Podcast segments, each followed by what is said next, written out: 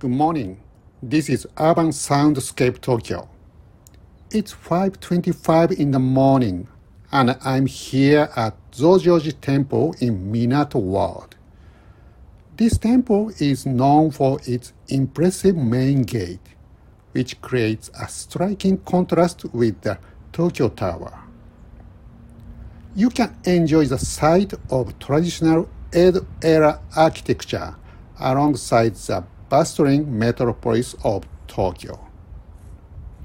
After this, at 5.30, the temple's Akemutsu bells will ring.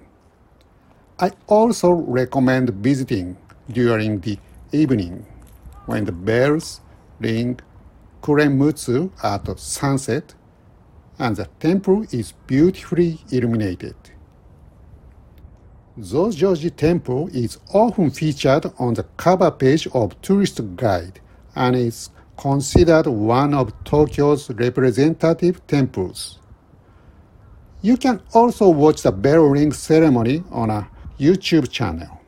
There'll be a total of nine bell strikes, and if you listen closely, you will notice that two of them have a different reason. The monk is standing in front of the bell tower, ready to start. Now, let's listen to the temple of Zojoji and its Akemutsu bells.